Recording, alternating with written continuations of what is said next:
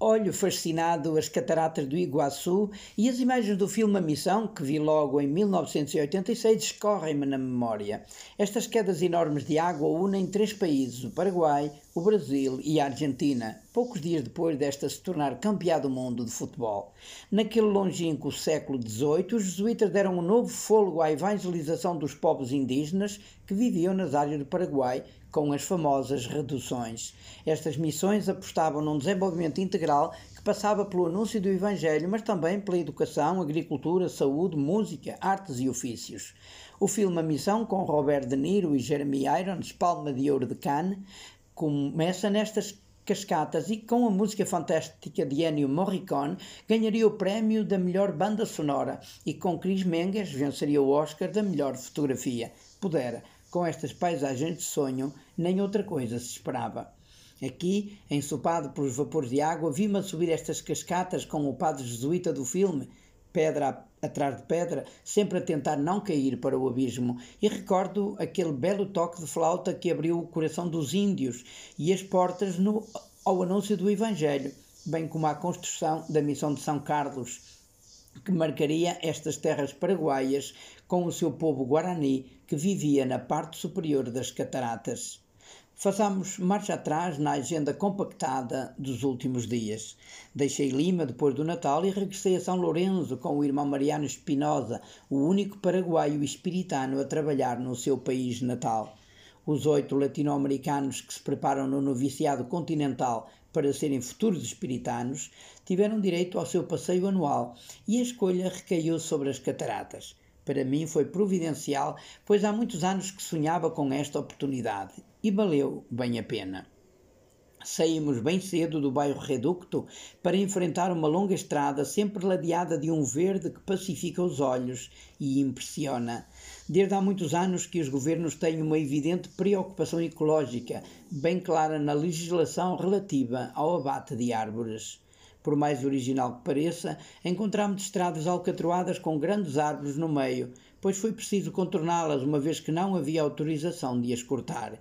Também impressiona o facto de haver muito território e pouca gente, ainda por cima a viver em povoamento disperso. Há imensas fazendas de gado, campos de soja a perder de vista, a versão menos ecológica deste país, e há também muitos terrenos que são charcos. E por isso nem dão para construir nem para cultivar.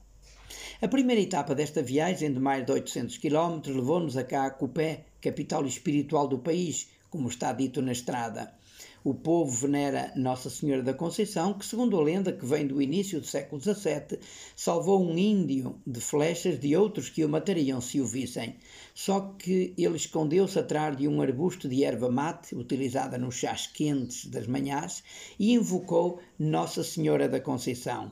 Eles passaram sem o ver, e por isso o jovem José fez do tronco deste arbusto uma estátua de Nossa Senhora, dando início a um santuário que hoje reúne milhões de peregrinos por ano e é o pulmão espiritual do país. Ali rezei e visitei o novo museu que conta esta história. Seguimos viagem até à fronteira com o Brasil, a cidade del Este, enorme, a segunda maior do país, bonita e a abarrotar de brasileiros que fazem dele o seu espaço de vida e de compras, dada a diferença de preços entre os dois países. Ali dormimos com o objetivo de nos fazermos à fronteira bem cedo, pois previa-se muito trânsito. Impressiona ver a fila de quilómetros de caminhões estacionados ao longo da estrada de acesso à ponte sobre o Rio Paraná, a fronteira. Então, entre o acordar às seis e trinta da manhã e o olhar as primeiras cataratas do Iguaçu, passaram seis longas horas de filas e de esperas. Mas quando os olhos puderam atravessar de mansinho uma floresta nativa, que se mantém virgem e está cheia de onças e outros animais selvagens, então entramos no paraíso terrestre, uma das sete maravilhas da natureza, património da humanidade, como está escrito em muitos muros e cartazes depois foi só abrir os olhos e contemplar algo que parece quase impossível quando estamos acompanhados de milhares de pessoas que falam todas as línguas e têm rostos que mostram a nossa humanidade sem fronteiras. Ainda com os olhos cheios deste encanto da natureza, deste voltar à manhã da criação, como narra o livro de Gênesis, regressamos a casa e na linha do horizonte já está o capítulo do grupo, evento que acontece cada oito anos e deve avaliar a missão realizada e programar os anos que aí vêm. É um evento de grande alcance que precisa de muita inspiração para que os espiritanos sejam fiéis ao carisma missionário e constituem valor acrescentado para a Igreja e o povo que vivem em terras paraguaias. Desejo um 2023 inspirado e pacífico.